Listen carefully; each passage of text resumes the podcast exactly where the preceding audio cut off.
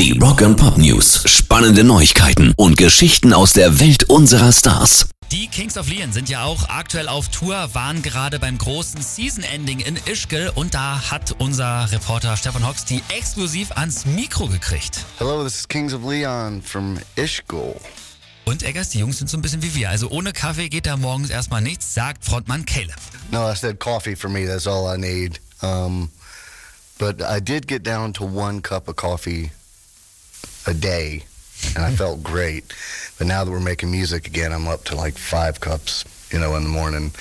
Um, so I need to scale it back. But yeah, I definitely have to have coffee. Also normalerweise ist er runter auf eine Tasse pro Tag, aber wo sie jetzt auf Tour sind, da gibt's dann morgens schon fünf einfach. Und äh, von ihrer Liebe zu Deutschland, da haben uns die Jungs auch erzählt. You know, when you first start, you have no idea what countries you're going to gravitate to, but the, the crowds there have always been incredible for us. Wenn man startet, dann weiß man nie, wo man sich dann am Ende wohlfühlt. Aber die Fans in Deutschland sind die besten, sagt Jared Followell von den Kings of Leon exklusiv bei uns am Mikro in Ischgl.